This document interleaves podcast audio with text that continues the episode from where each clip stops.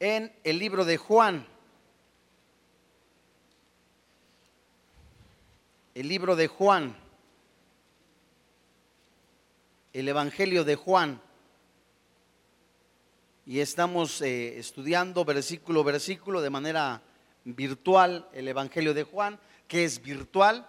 Bueno, es, eh, es de manera panorámica. Tomamos cinco seis versículos y tomamos lo que el Espíritu Santo nos da en cuanto a un tema específico. Eh, de igual manera le recuerdo que no deje usted de disipularse. Es algo muy hermoso y muy especial que tenemos también como oportunidad para que eh, crezcamos espiritualmente. En el Evangelio de Juan, Juan capítulo 4.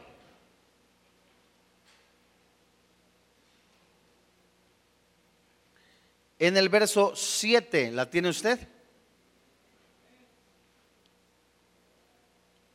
dice la Biblia, vino una mujer de Samaria a sacar agua y Jesús le dijo, dame de beber, pues sus discípulos habían ido a la ciudad a comprar de comer. La mujer samaritana le dijo, ¿cómo tú, siendo judío, me pides a mí de beber que soy mujer samaritana? Porque judíos y samaritanos no se tratan entre sí.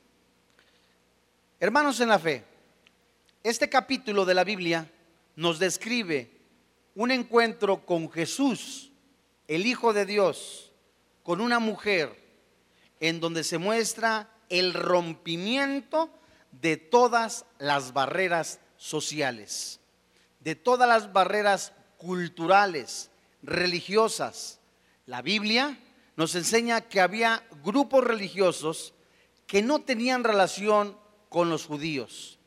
Los judíos y los samaritanos no se hablaban entre ellos. En los últimos, los samaritanos eran considerados como personas marginadas. Los judíos los contemplaban como lo peor. La parte de los judíos había un odio contra los samaritanos que se igualaba con su religiosidad.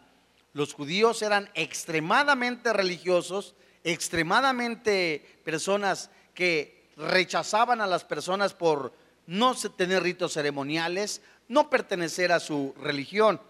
Pero la pregunta es, ¿por qué Jesús tendría que pasar por Samaria? ¿Cómo era Samaria? ¿Dónde estaba Samaria? Bueno, Samaria estaba muy cerca de una ciudad llamada Sicar.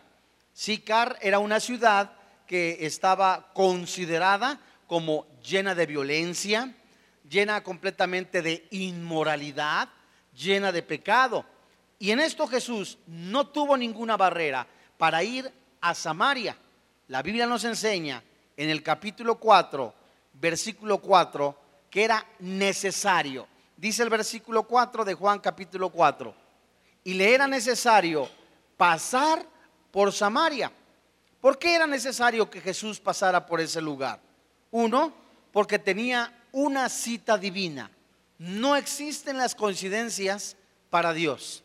Dios conoce el presente, el pasado, el futuro, el presente eterno, el pasado eterno, el futuro eterno. Conoce tu corazón, conoce mi corazón, sabe lo que estás pensando, sabe tu vida en el pasado, sabe lo que va a suceder con tu vida el día de mañana y Dios conocía, Jesús conocía el corazón de la persona con quien se iba a entrevistar. Es por eso que Jesús no se estorbaba a sí mismo y se permitía de una manera personalmente lanzar el mensaje de un plan de, divino de parte de Dios. Él tenía una cita con una mujer con determinadas características. Esta mujer que tenía determinadas características nos enseña o nos tipifica o esa manera de ejemplo de una persona que busca la felicidad en cantidad impresionante de cosas. Salomón escribe en, en Eclesiastés capítulo 2, me propuse en mi sabiduría agasajar mis carnes, mi carne con vinos, mujeres, plantar viñas, tenía un, bosque literalmente como, su jardín, le crecieron siervos de los hijos de los siervos y vio que todo esto era vanidad. El intento del hombre de buscar la felicidad el propósito de la vida en las cosas, da como resultado una vaciedad. Esta mujer que tipifica a una persona que busca la felicidad en el sexo, busca la felicidad en el alcohol, busca la felicidad en las drogas, busca la felicidad en la misma religión, sin darse cuenta que lo único que va a obtener es vaciedad. ¿A qué hora era la cita? Vayamos a Juan capítulo 4, versículo 21. Esta ya tenía una cita. Todo plan divino tiene una hora.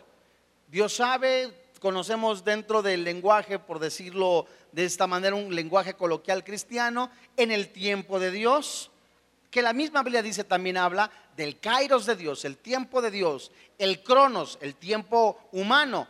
Y Jesús tenía un tiempo.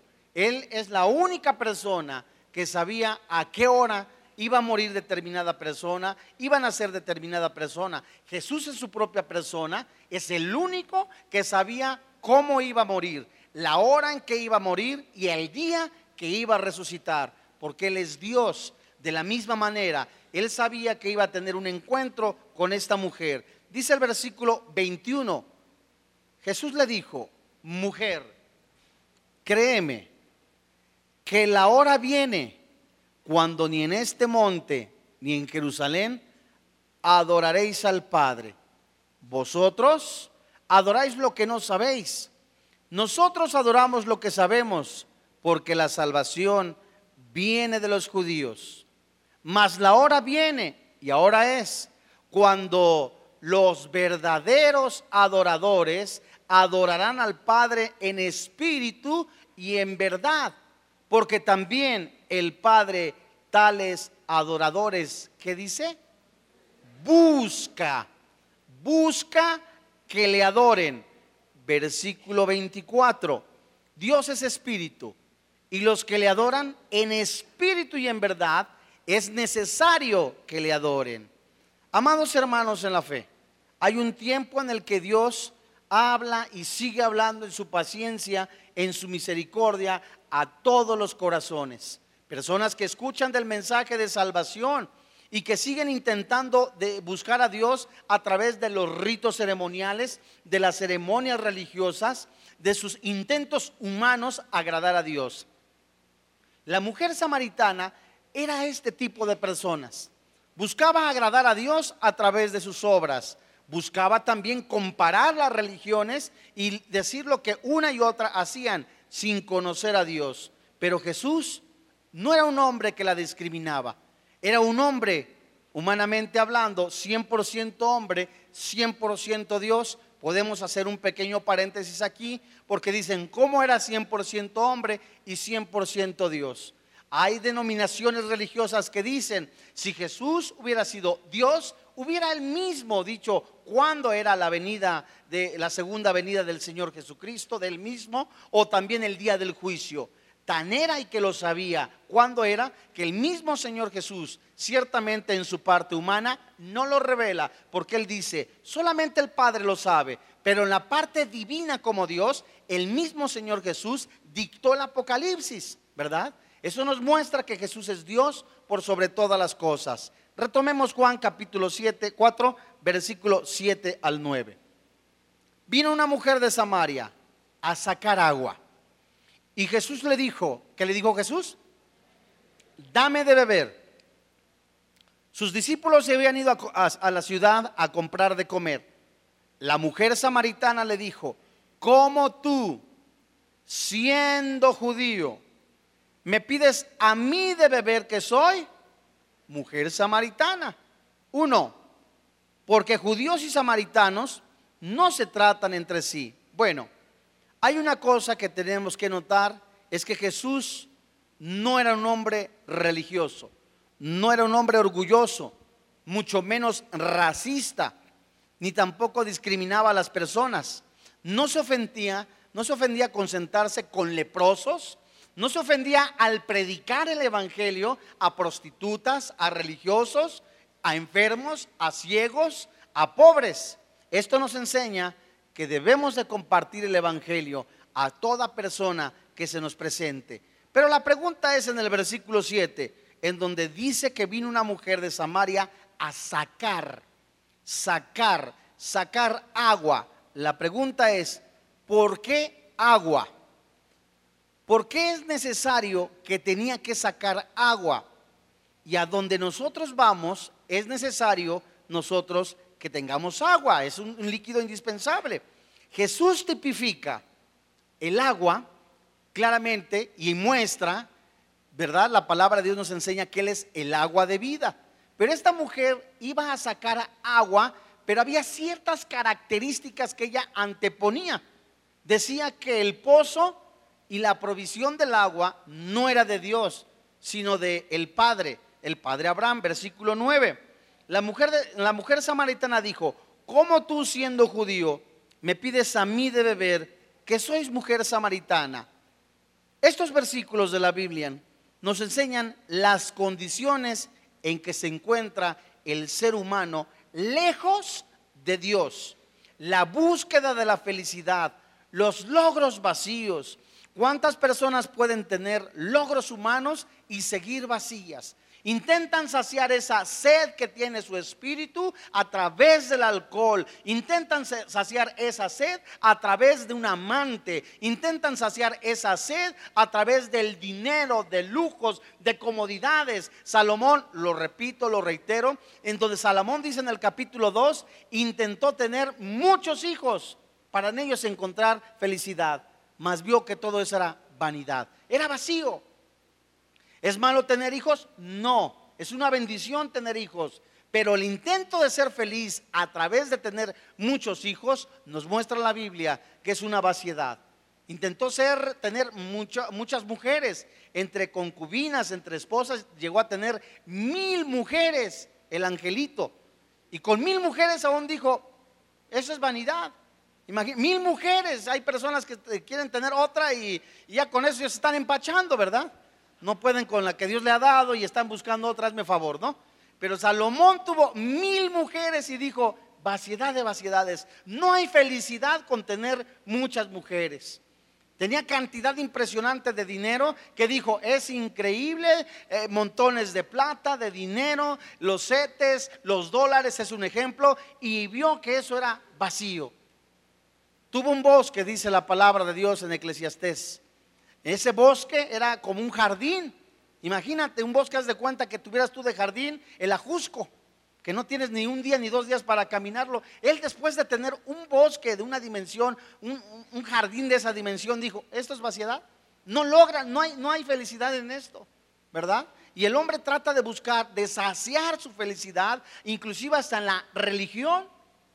Intenta llenarse necesito hacer esto, necesito sentir esto para sentirme paz conmigo. O sea, no paz con Dios, sino ni la paz de Dios, sino paz contigo. Habla de un egoísmo. El egoísmo, siempre que es centrado, ¿verdad? Llevará a una vaciedad. ¿Cuántas personas entonces, después de ver sus logros humanos, se encuentran vacíos, huecos?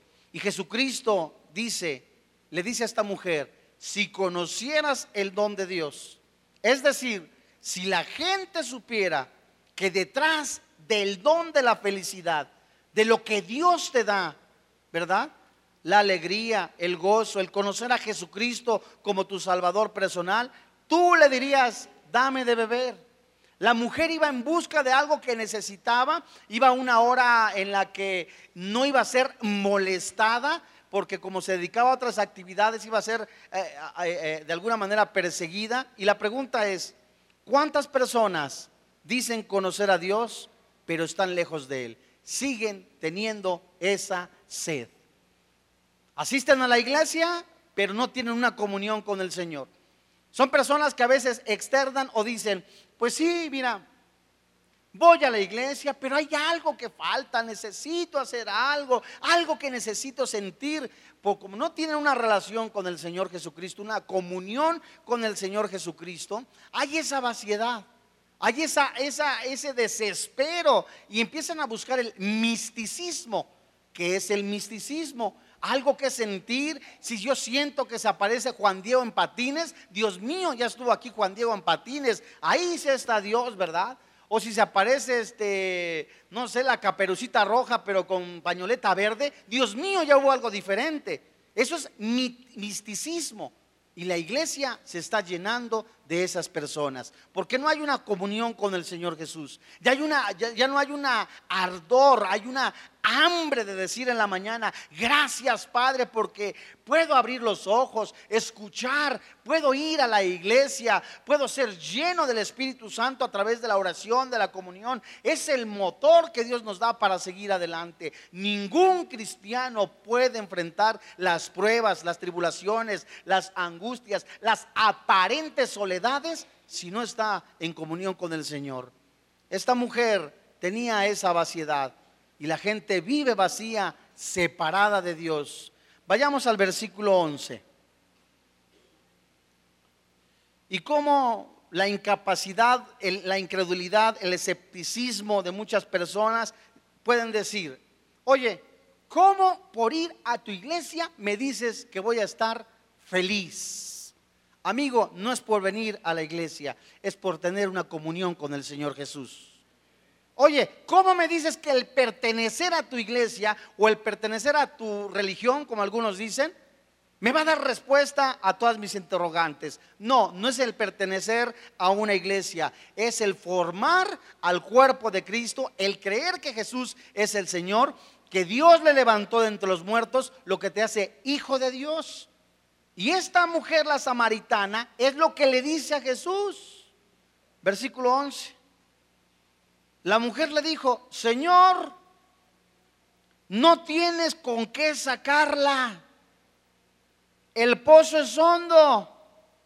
¿De dónde pues tienes el agua viva? Es lo primero que dice una persona. ¿De dónde?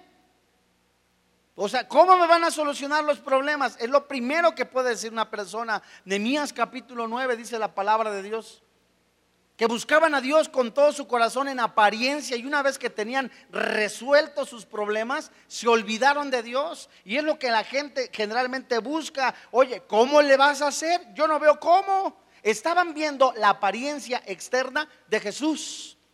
Estaban viendo una iglesia, no el poder de Dios. ¿Me voy dando a entender? ¿Sí o no? ¿Sí o no? ¿Sí o no? ¿Está bien? Versículo 12. Dice la Biblia.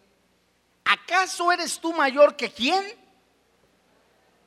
Que nuestro padre Jacob, que nos dio este pozo, del cual bebieron él, sus hijos y sus ganados. A ver, a ver, a ver. ¿Cómo me dices que a donde tú vas es mejor? O que Jesús es mejor que la religión que me enseñaron mis padres mi abuelito, mi bisabuelito, mi tatarabuelito.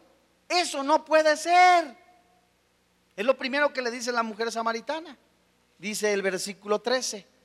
Respondió Jesús y le dijo, cualquiera que bebiere de esta agua, que dice la Biblia, volverá a tener sed. Cualquiera que esté a través del alcohol, de las drogas, del, sexo, del adulterio, intentando buscar respuesta a, el por qué está en este planeta, si es voluntad de Dios que esté en este planeta, va a volver a tener sed. Dice la Biblia, versículo 14. Mas el que bebiere del agua que yo le daré, no tendrá sed jamás sino que el agua que yo le daré será en él una fuente de agua que salte para vida. ¿Qué? Fíjense ustedes qué interesante. Si la gente supiera quién es el que da de beber, si la gente supiera quién es el autor y consumador de la vida, si la gente supiera quién es el que da la vida eterna, la gente buscaría sinceramente a Jesús. Pero también la Biblia dice, benditos son los pies de los que anuncian el Evangelio de la paz. Si la gente supiera que Jesús es el que hace la diferencia entre las religiones, Jesús es el camino, la verdad y la vida, no es la religión. El ser humano se ha empeñado en despreciar a Dios y buscar la felicidad. ¿En dónde? En el mundo.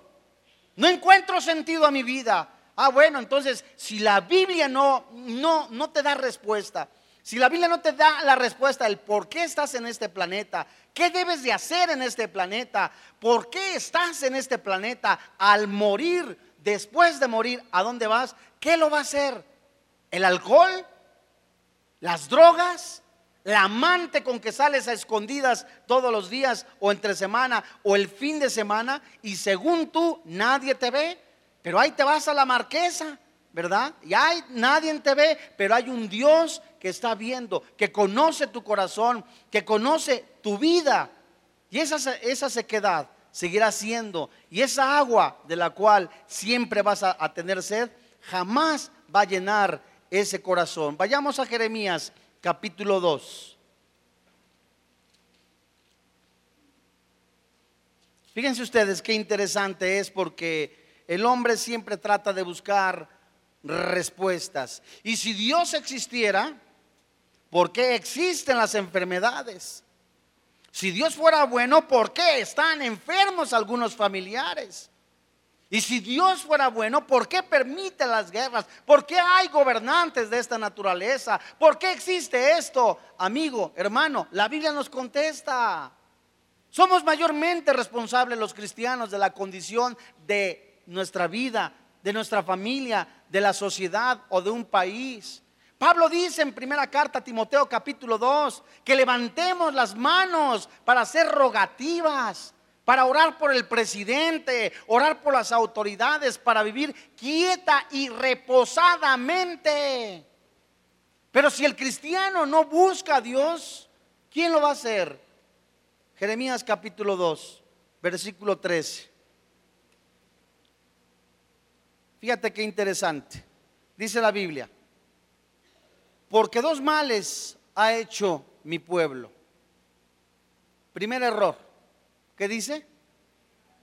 Me dejaron a mí. ¿Qué? Fuente de agua viva. ¿Sí están leyendo? Me dejaron a mí fuente de agua viva y cavaron para sí cisternas, cisternas rotas que no retienen agua. ¿Eso qué significa? Dios, no me importa lo que digas, Estoy enojado contigo porque falleció un familiar. No me contaste mi oración. Yo sabía. ¿Dónde está la promesa? Dios mío, la muchacha que me prometiste, el muchacho que me prometiste, ¿en dónde están? El dinero que tú me prometiste. Señor, ya no quiero nada contigo. Entonces se van a falsas esperanzas. En su mente, en su corazón, están creando cisternas rotas. Versículo 14. ¿Es Israel siervo?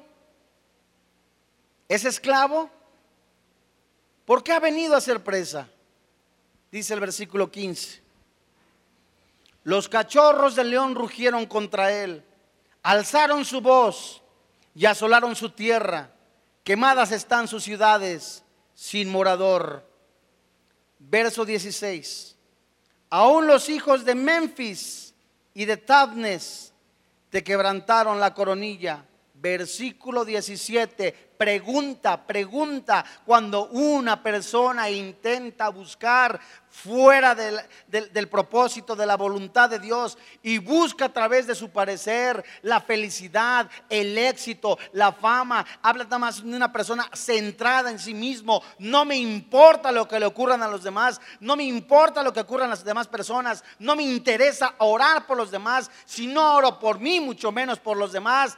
Cuando yo me alejo de Dios, cuando yo no hago la voluntad de Dios, verso 17, pregunta a Dios, ¿no te acarreó esto el haber dejado a Jehová tu Dios cuando te conducía por el camino? Verso 18.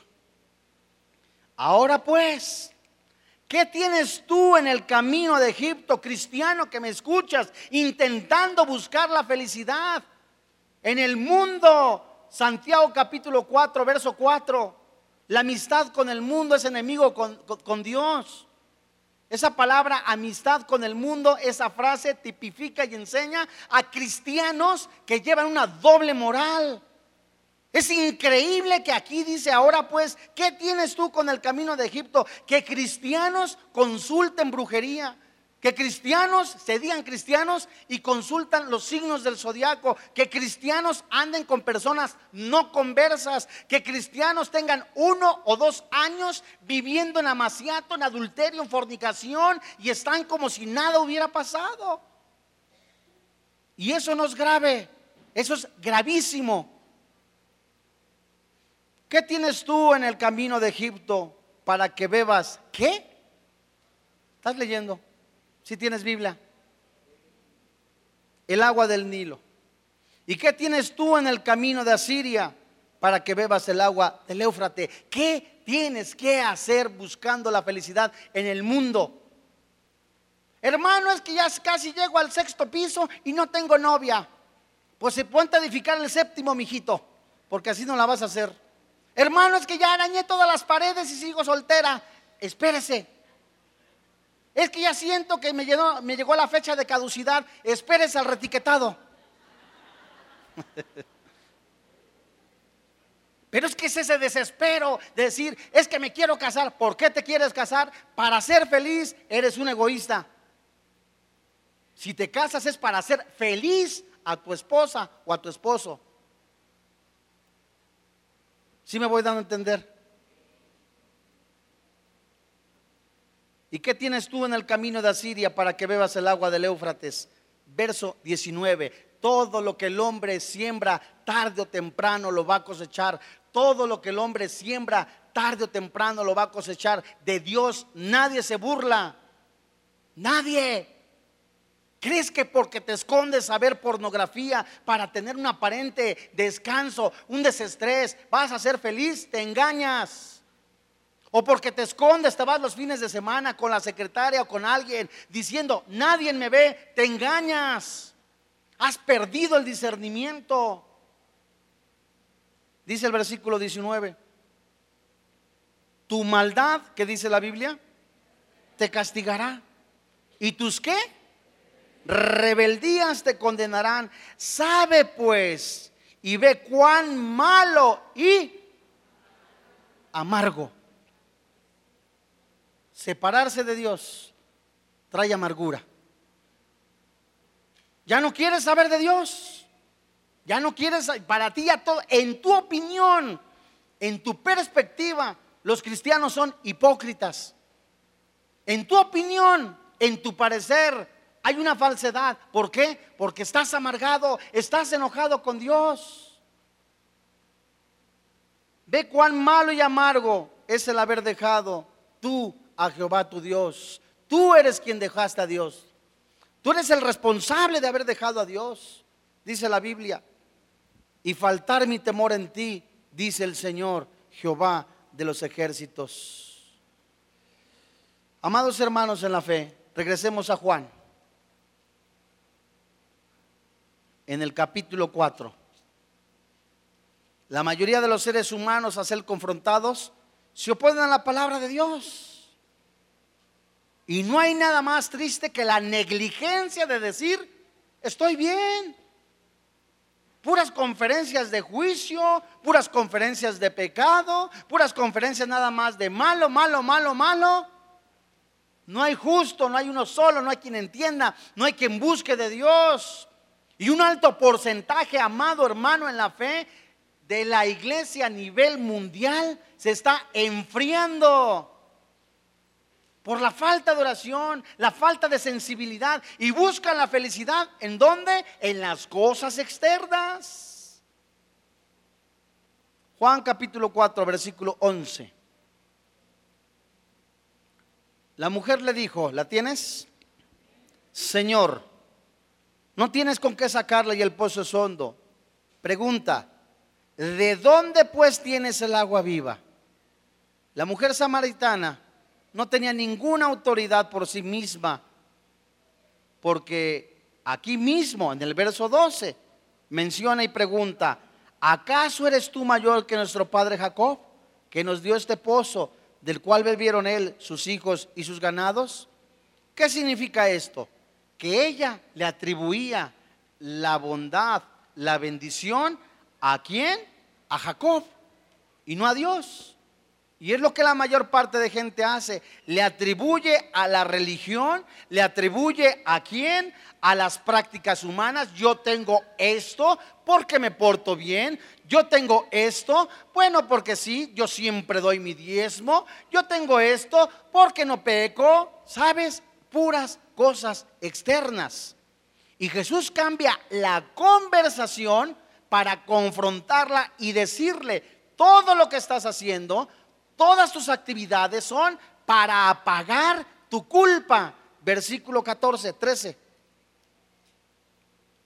Respondió Jesús y le dijo, cualquiera que bebiere de esta agua volverá a tener sed, mas el que bebiere del agua que yo le daré no tendrá sed jamás, sino que el agua que yo le daré será en él una fuente de agua que salte para vida eterna. Jesús revela el deseo de comer, de beber físicamente, pero también el deseo de comer y beber espiritualmente. Y los vacíos espirituales nunca, nunca, nunca van a ser llenos con la religión, con las sectas, con las drogas, solo hasta que conozcamos a Cristo. Y ese hueco llenará nuestra vida.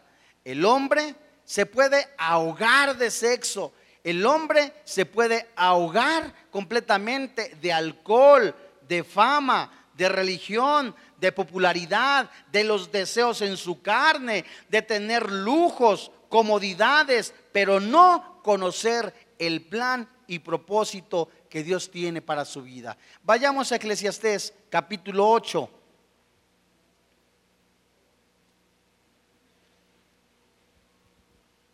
En el versículo 10.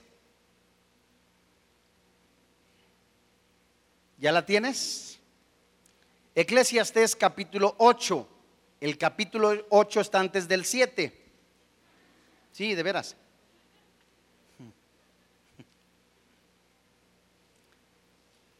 Dice la Biblia. Asimismo he visto a los inicuos sepultados con honra, mas los que frecuentaban el lugar santo fueron luego puestos, ¿en dónde?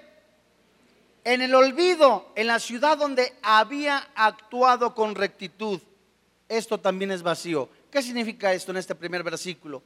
Personas que buscaban la fama, la popularidad, el éxito. Dios mío, qué bárbaro, cuántos donativos dieron, millones y millones de pesos, cuántas cosas hicieron. El día que murieron los sepultaron con honores.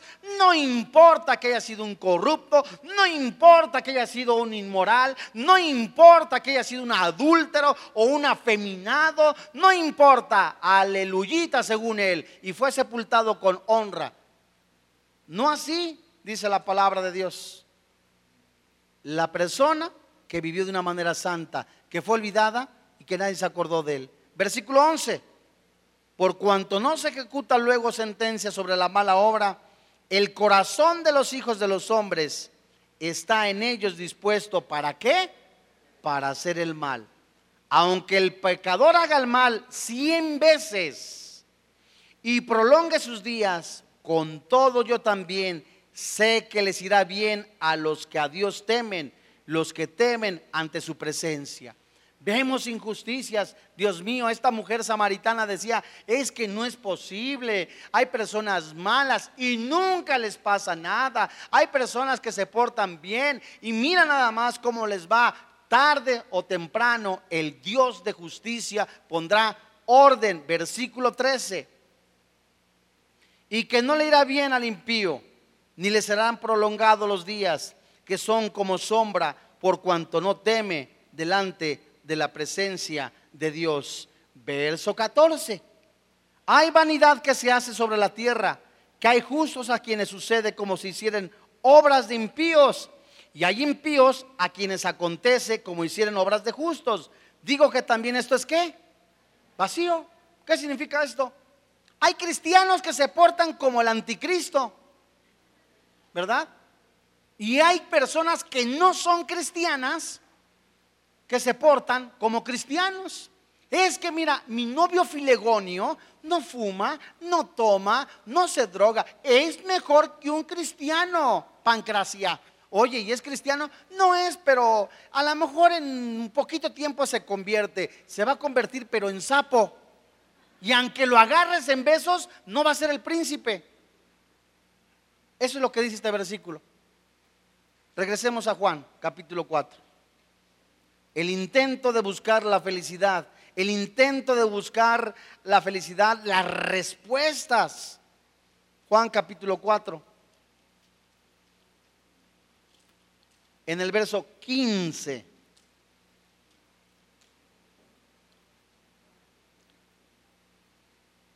Solamente para tener paz en este mundo, en este, en este eh, en este momento en el que alguna persona dirá, Dios mío, tantas, tantas guerras, tantos terremotos, Dios mío, eh, algunos familiares enfermos, crisis de, moral, crisis de empleo, crisis, Dios mío, ¿qué es lo que eh, tiene que traer solución? Versículo 15 del capítulo 4 de Juan. La mujer le dijo, Señor, dame esa agua para que no tenga yo sed ni venga aquí a sacarla. Jesús le dijo, ve, llama a tu marido y ven acá. Respondió la mujer y le dijo, no tengo marido. Jesús le dijo, bien has dicho, no tengo marido, porque cinco, ¿qué le dice el Señor? Cinco maridos has tenido y el que ahora tienes no es tu marido. Esto has hecho con verdad. Cinco hombrecitos, cinco angelitos llevaba ya la mujer y con el que vivía no era su marido, ¿verdad? ¿Qué significa esto? Mucha gente puede escuchar de Dios, pensar que nunca necesita de Él, puede decir que su corazón, pues no soy malo, es que no me entendí, me equivoqué, pues va otra oportunidad. Ya llevan cinco bodas, cinco matrimonios y con el sexto todavía no entiende. Algo ocurre en su corazón. Y es increíble escuchar comentarios de personas que se divorcian. ¿Es malo el divorcio? Depende de la circunstancia, depende del momento. Cada una de las cosas tiene su explicación y son casos diferentes. Pero hablando de la mujer, esta mujer, la samaritana, se refiere al intento de buscar la felicidad con un hombre, con otro hombre, en el alcohol, en las drogas, en la religión y no la encontraba la felicidad. Y mucha gente piensa diciendo, yo no necesito de Dios, soy feliz con mi amante, soy feliz con, con, esto, los dos llevamos una vida en secreto, somos amigos novios, no pasa nadie, en cada quien su secreto. Versículo 19, la mujer le dijo, cuando es confrontada por Jesús, porque lo primero que necesitaba ella era ser confrontada. Hijita, lo que estás haciendo se llama fornicación adulterio, borrachera, pecado. Y el pecado no solamente separa, el pecado destruye. Y una persona necesita saber que para llegar a Dios no es a través de los intentos humanos. Necesita saber que es por su pecado que necesita de Dios y debe de abandonar su vida de pecado. Versículo 19. Le dijo la mujer, Señor, me parece que eres profeta. Nuestros padres adoraron en este monte y vosotros decís en Jerusalén, en este lugar donde se debe adorar. Una de las preguntas que vemos aquí. La mujer pregunta y dice, oye, si ya entendí, estoy en adulterio, dice la mujer, pero tú dices que debo de buscar a Dios. Los testigos de Jehová me dicen que acá, los adventistas que acá, los mormones que acá, los católicos que acá, los cristianos que acá, ¿a dónde tengo que buscar a Dios? ¿Qué religión es la que debo de seguir? Y todas las religiones dicen, yo tengo la verdad. Todas las sectas dicen, yo soy la verdad. Sin embargo, el único que dijo, yo soy el camino y la verdad y la vida, es el Señor Jesucristo. Juan capítulo 4, versículo 21. En el versículo 21, Jesús le dijo, mujer, amigo que me escuchas, no estés buscando la felicidad ni el sentido de tu vida en el alcohol, en las drogas, en la religión. Ven a mí. Ven a mí. Cuando escuches la voz de Dios, no endurezcas tu corazón. Jesús, versículo 21 dice, Jesús le dijo, mujer, créeme, créeme, que la hora viene cuando ni en este monte ni en Jerusalén adoraréis al Padre. Vosotros adoras lo que no sabéis. Nosotros adoramos lo que sabemos porque la salvación viene de los judíos, mas la hora viene y hora es cuando los verdaderos adoradores adoran al Padre en espíritu y en verdad, porque también el Padre tales adoradores ¿qué? Amigo que me escuchas, es Dios quien te está buscando. Es Dios quien te está anhelando celosamente, cristiano, que estás frío como una nevera, como un, congelador. Es Dios quien te está buscando, que quiere decirte, ven hijo mío. Y hay personas que están inválidas, que están como paradas, paralizadas por el pecado, por el rencor, el resentimiento, la falta de perdón y no caminan. La samaritana es un claro ejemplo en donde nos muestra que ella no quería llegar a Dios, no quería ser confrontada, pero Jesús, el único hombre, el único Dios verdadero, tuvo que confrontarla, como Dios te está confrontando ahorita. Sin Jesús no podemos hacer nada. Todos dicen tener la verdad. Verso 21. Hay una cosa que nos enseña la palabra de Dios. Jesús le dice que venía la hora, que es la hora de su cita. Ese es un encuentro personal con cada persona, así como lo manifiesta el Espíritu Santo. Hoy es el día de tu cita. Hoy es el día de tu cita donde Jesús te está diciendo, es la hora, hoy es el día en que tienes que buscar con todo tu corazón, con todas tus fuerzas a Jesús para adorarle. No es mañana, no es pasado mañana, no es hasta que me des chance de abandonar a mi amante, no es hasta que me des chance hasta que junte un millón de pesos para seguir dejando de robar. No, es ahora, abandona ya el pecado. Jesús enseña la verdadera adoración en espíritu y en verdad. Vayamos al Salmo 115.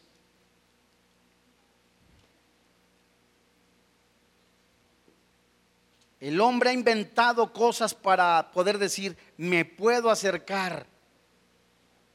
Me puedo acercar aún así en mis pecados. Sinceramente te puedo acercar a Dios si estás arrepentido. Pero no es con inciensos, no es con imágenes. Salmo 115, no a nosotros, oh Jehová, no a nosotros, sino a tu nombre gloria, da gloria por tu misericordia, por tu verdad ¿Por qué han de decir las gentes, ¿dónde está ahora su Dios? Nuestro Dios está en los cielos. Todo lo que quiso ha hecho. Los ídolos de ellos son plata y oro, obra de mano de hombres. Tienen boca, mas no hablan. Tienen ojos, mas no ven. Orejas tienen, mas no oyen. Tienen narices, mas no huelen. Manos tienen, mas no palpan. Tienen pies, mas no andan. No hablan con su garganta. Semejantes a ellos son los que los hacen. Y cualquiera que qué, confía en ellos. Pudiera haber cristianos en esa semejanza. Cargan la Biblia, pero han perdido el discernimiento porque viven para el pecado escuchan la palabra de Dios, mas no la viven. Y están completamente atestados. Y Jesús enseña que la verdadera adoración no es en un lugar específico. Dios no necesita de manos humanas. Dios no necesita de un edificio para concentrarnos en ese lugar. Es verdad, nos juntamos en este lugar, pero este edificio no es el templo. Pregunta, ¿cuál es el templo? Esto es el templo. Hay algunos que parecemos catedral, ¿verdad? Pero eso es el templo. Catedral con púlpito. Eso es el templo. Aquí mora el Espíritu Santo. La palabra morar se traduce como vivir de manera permanente. Y cuando un cristiano ha sido sellado, sellado por el Espíritu Santo, bautizado por el Espíritu Santo, ha sido regenerado, ahora es nueva criatura, ya no busca el agua de Egipto, porque sabe que ahí va a seguir teniendo sed. Jesús enseña que los religiosos no saben la manera de adorar. Y si una persona no sabe a quién adora, por qué le adora, ¿qué significa esto? ¿Sabes tú el propósito de Dios para tu vida? ¿Sabes tú por qué estás en este planeta? No es nacer, crecer, reproducirse, morir. Y si hay vida después de esta vida, ¿qué será cuando tú y yo estemos inertes, sin vida? ¿Hay vida después de esta vida? No es venir todos los domingos, aleluyita, gloria a Dios, o los sábados en el sacusá, sacusá, sacusá, y el domingo acá. Es una persona de doble moral. Hay un propósito para tu vida. Y Jesús dice que la verdadera adoración, la verdadera adoración no es por obras, es en espíritu y en verdad, teniendo comunión con Él. Y eso solo lo que le agrada a Dios. La religión enseña que es creer nada más en obras. Y la pregunta es, entonces, ¿es en vano el sacrificio de Cristo en la cruz? Dios es quien busca al ser humano para tener una cita, un encuentro personal con Él, darle a beber de esas aguas de las cuales nunca volverá a tener sed jamás. La pregunta es, ¿tienes comunión con tu Dios? ¿Cuánto tiempo pasas con Dios en la mañana? No los domingos, no el sábado en la tarde, no los miércoles en la tarde, diario. Tienes una comunión genuina con tu Dios de tal manera que esa comunión con tu Dios guiada por el Espíritu Santo, te lleve a buscar la palabra de Dios, que tengas esa hambre de buscar, de discernir, de escudriñar las escrituras, de vivir la palabra de Dios, para que cuando salgas al exterior, al mundo, lleno del Espíritu Santo, puedas resistirte a la tentación, puedas decir no al pecado, llegues a la iglesia de tal manera gozoso, contento, feliz, vengo a servir, vengo a ayudar, vengo a estar con mis hermanos en la fe. Eso es lo que te da el motor para vivir, el poder del Espíritu Santo. Pero como gran parte de la iglesia está viviendo en la pereza, gran parte de la iglesia se está durmiendo. Y muchos comentarios son, ¿cómo quisiera? Quisiera una predicación que me sacudiera, que, que, algo hablara mi vida. Abre la Biblia, abre la palabra de Dios. Busca al Señor con todo tu corazón y con todas tus fuerzas. Jesús le dijo a la mujer, la mujer le dijo a Jesús, sé que ha de venir el Mesías, llamado el Cristo. Cuando Él venga, nos declarará todas las cosas. Y Jesús le dijo a la mujer, yo soy el que habla contigo.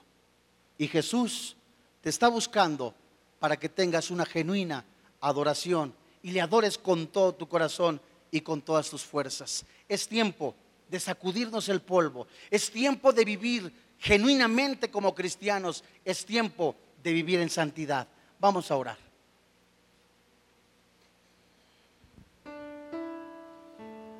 Jesús dijo, mas el que bebiere el agua que yo le daré, no tendrá sed jamás, sino que el agua que yo le daré será en él una fuente de agua que salte para vida eterna. Yo soy la resurrección y la vida. El que cree en mí, aunque esté muerto, vivirá, dice el Señor Jesús.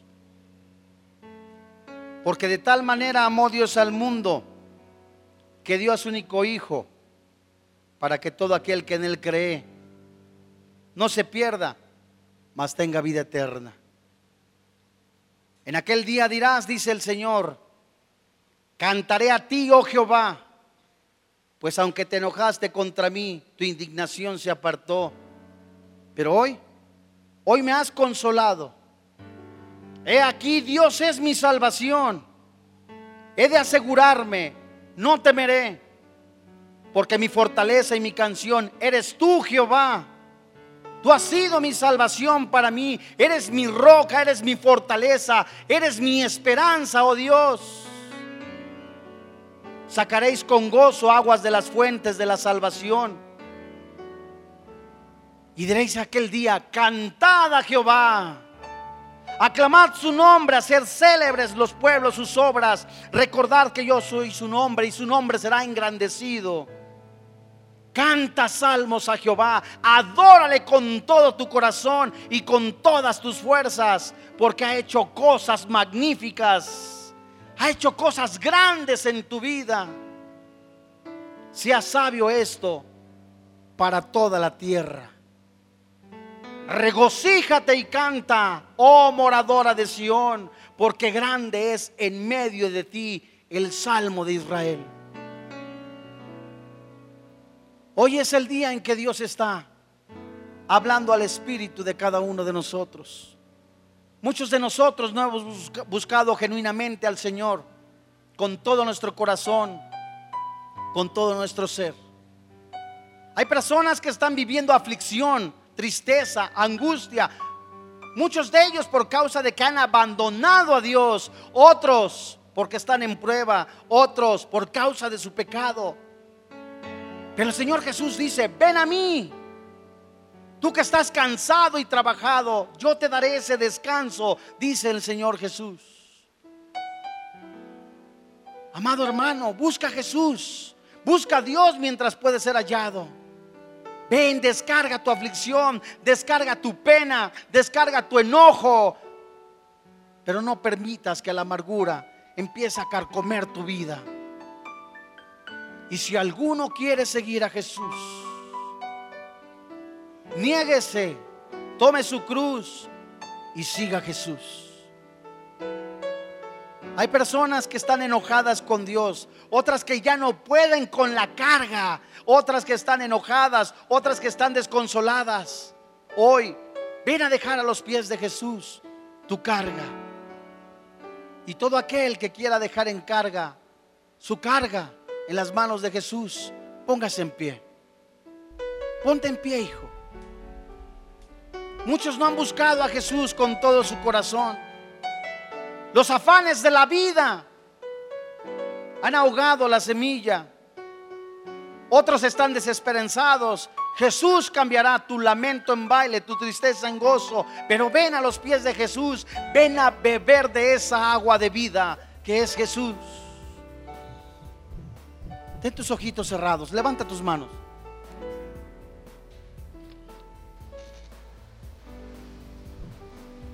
Tengo sed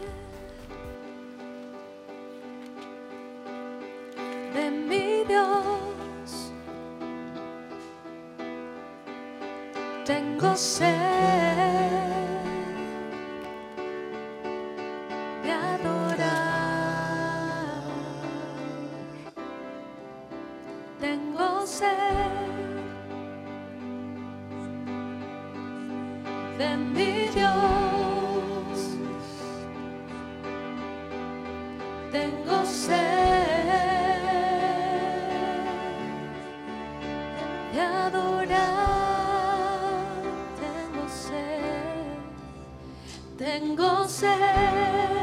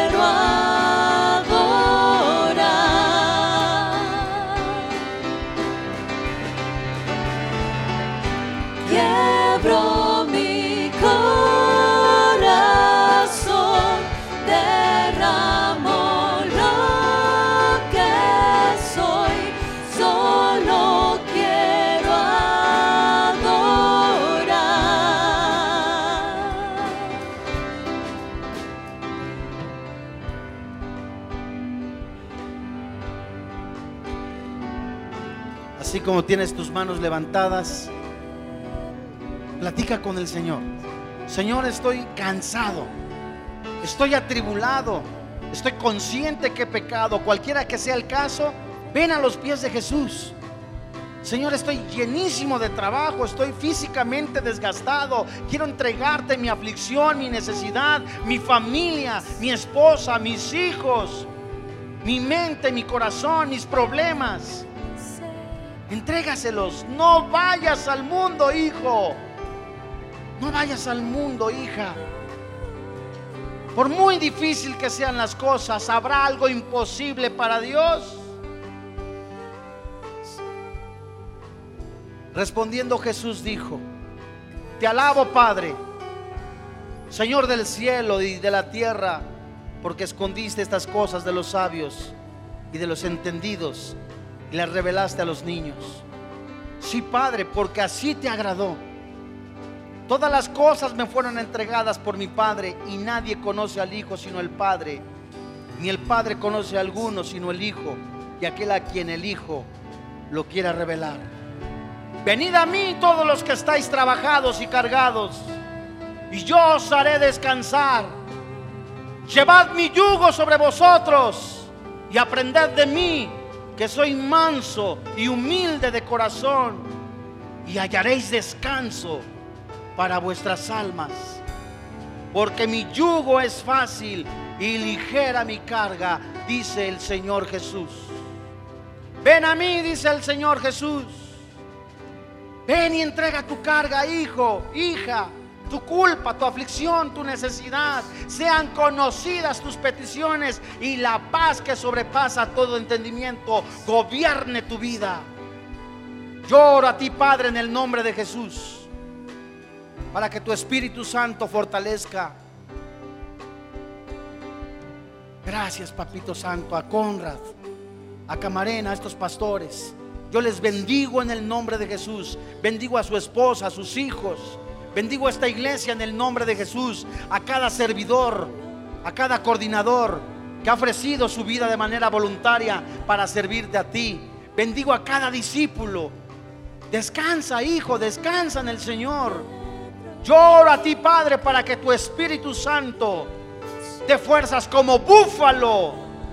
Para que el nombre de Jesús, que es sobre todo nombre, a través de nuestra vida, de nuestro testimonio en, nuestra- en la santidad de Cristo Jesús, se ha levantado porque Dios es fiel.